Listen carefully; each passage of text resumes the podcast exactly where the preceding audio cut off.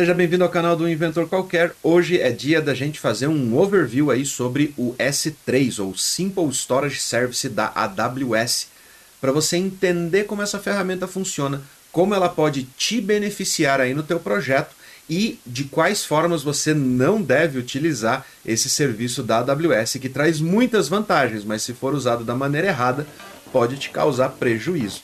Então fica ligado nesse vídeo e vem comigo.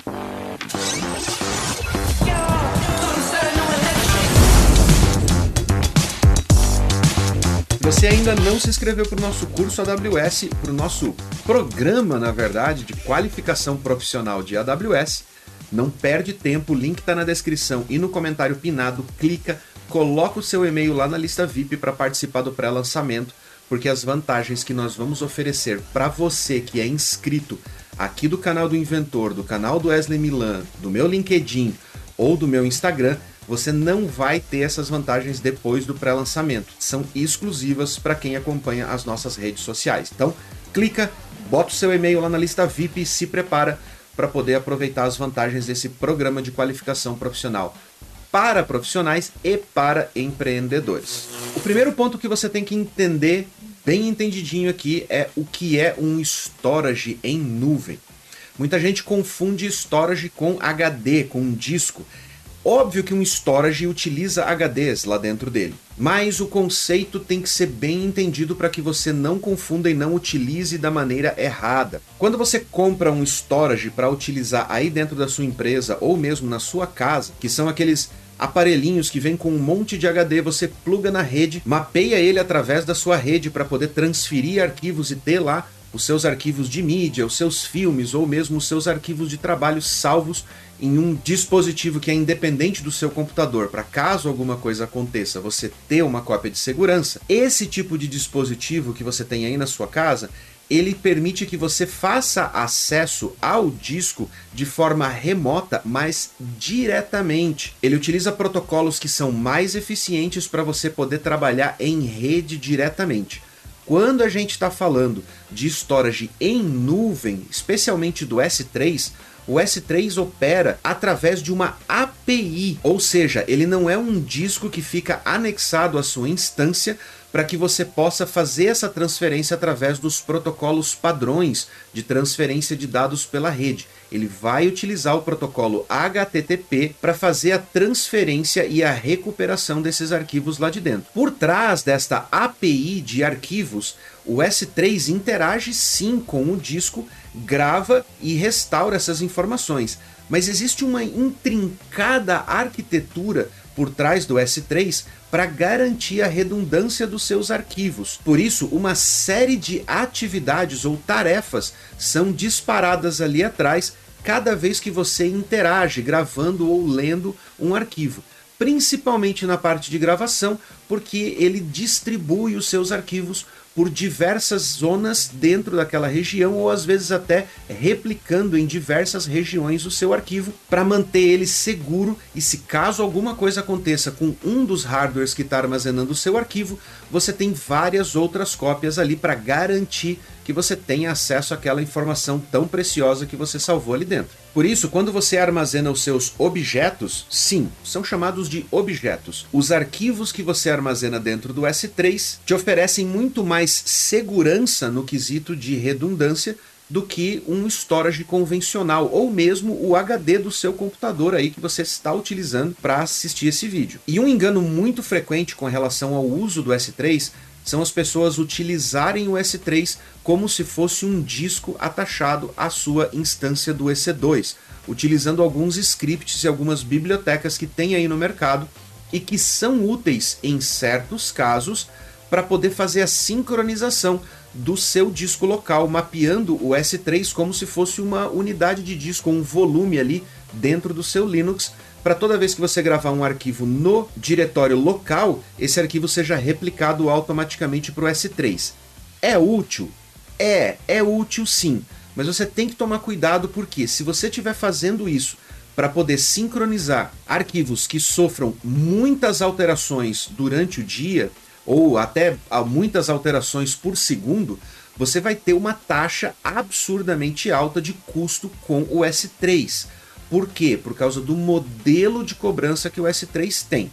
Mas vamos lá, vamos com calma. Lá dentro da AWS, se você precisa de um disco que pode ser compartilhado ou que precisa ser anexado, desanexado e anexado novamente a outra instância, que você precisa dessa mobilidade, você pode utilizar o próprio EBS, que são os volumes do EC2, para você poder fazer essa cópia de arquivo de segurança fora do disco principal da sua máquina, ou mesmo utilizar ele como um disco complementar, como de um banco de dados, por exemplo, ou você pode utilizar outros serviços que são especializados em distribuição de arquivos dentro do EC2, que eu vou falar mais para frente aqui no canal. Mas no caso do S3, a melhor maneira de você utilizar ele é através da própria API, gravando e lendo arquivos sempre que você precisa fazer essa operação e garantindo que a quantidade de requisições que você vai fazer lá para dentro do S3 é uma quantidade minimamente necessária para manter a funcionalidade da sua aplicação.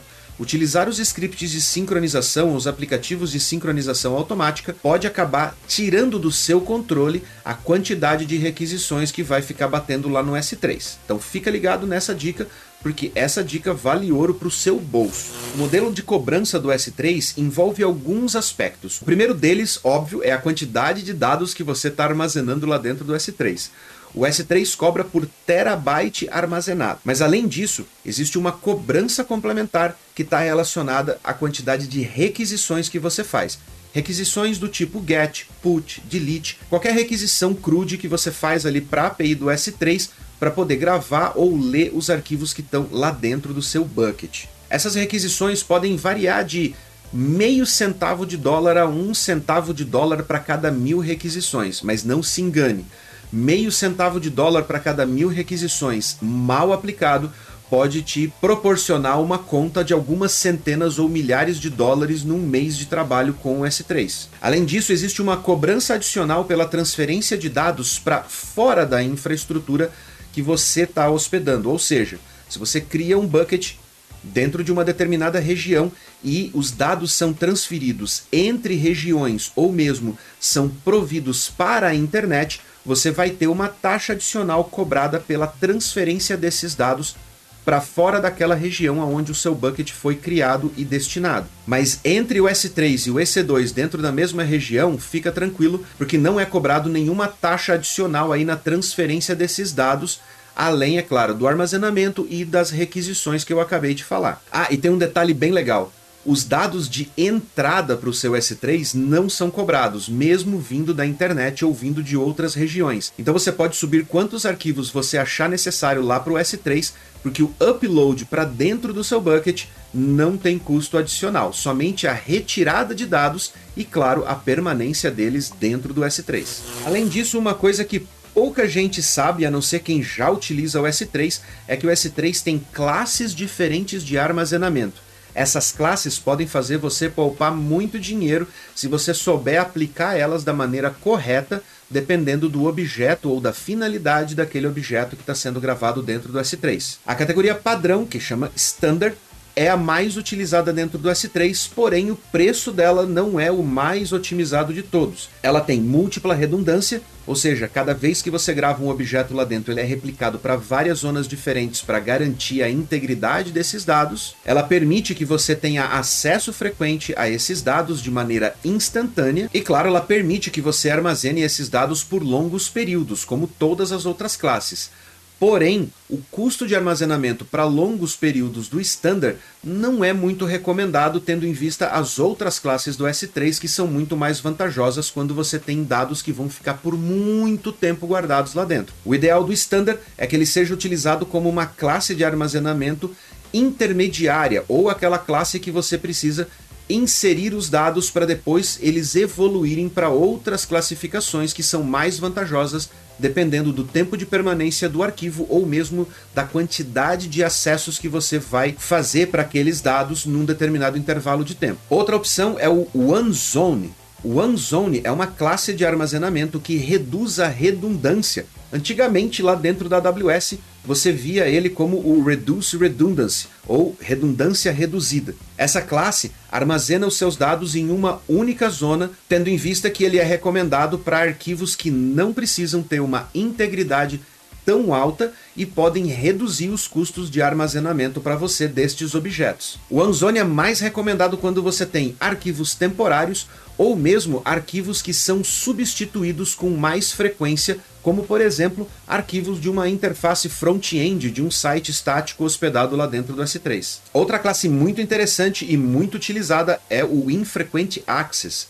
O Infrequent Access é uma classe que vai replicar os seus arquivos em várias zonas, porém ele é armazenado de uma forma mais econômica para quem não precisa ter acesso tão frequente a esses arquivos. O trade-off aí dessa classificação ou a troca de vantagens e desvantagens dessa classificação é que você pode ter uma redução de até 40% no custo do armazenamento desses dados dentro do S3 Porém, cada vez que você precisa ter acesso a esses dados, você vai ter uma taxinha extra ali no custo de acesso dos dados, porque ela é uma classificação de infrequent access, ou seja, acesso infrequente.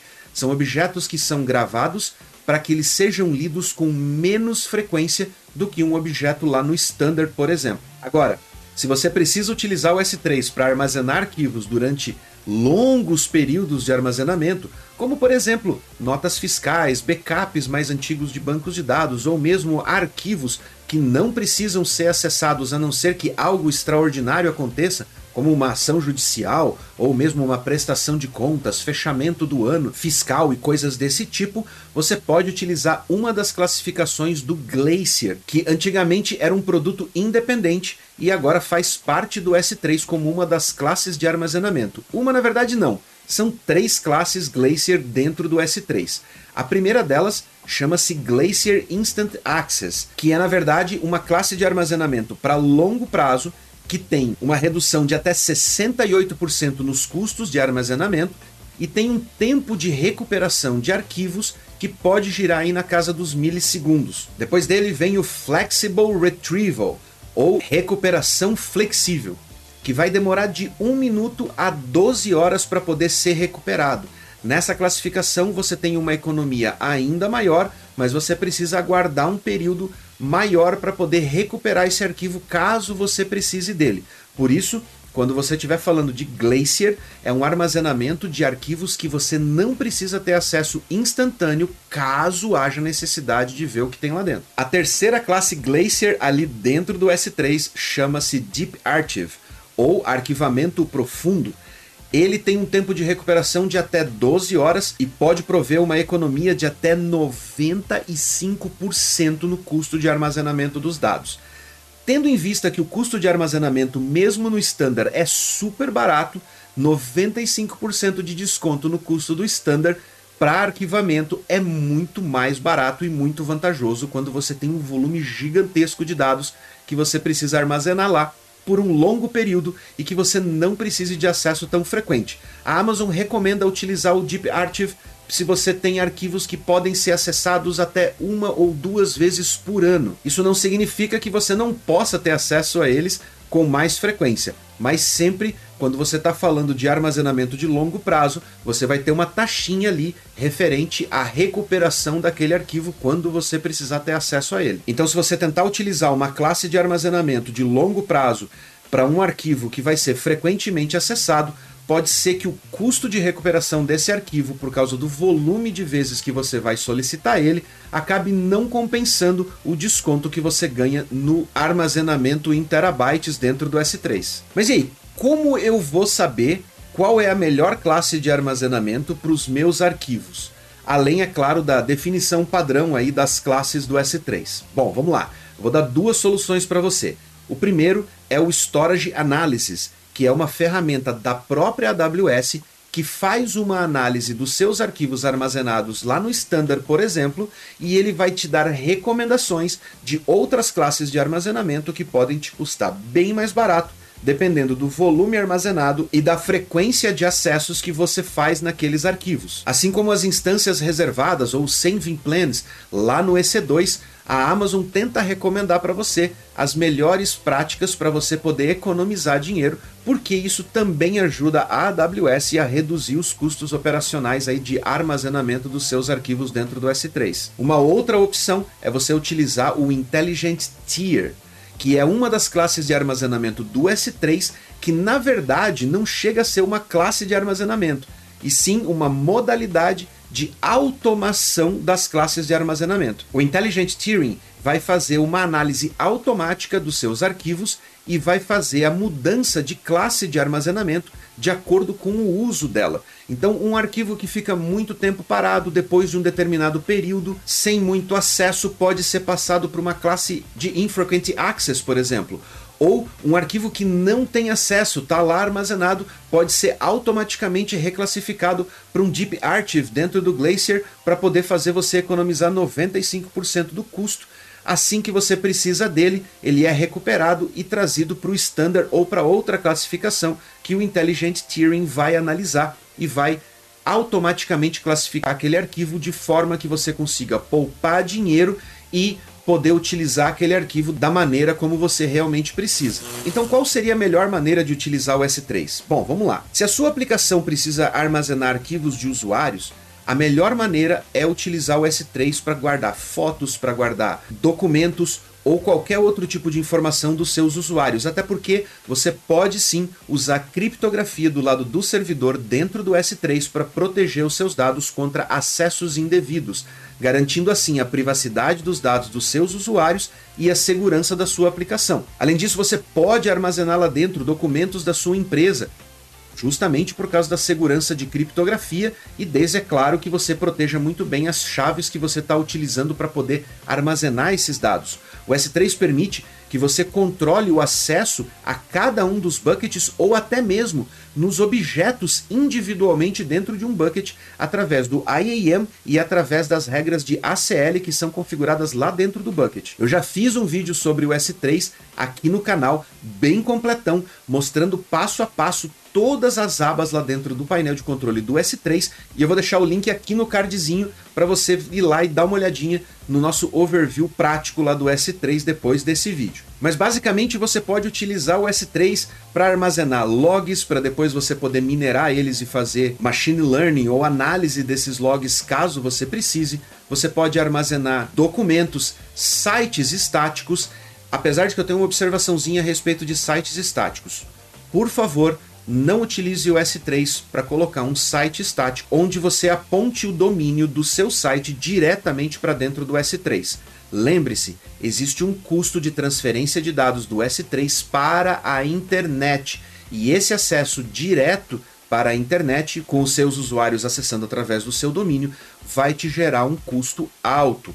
Sempre que você for utilizar o S3 para armazenar um site estático, coloque um CDN ali na frente para ele poder cachear esses objetos estáticos e reduzir a quantidade de requisições que são feitas para o seu bucket.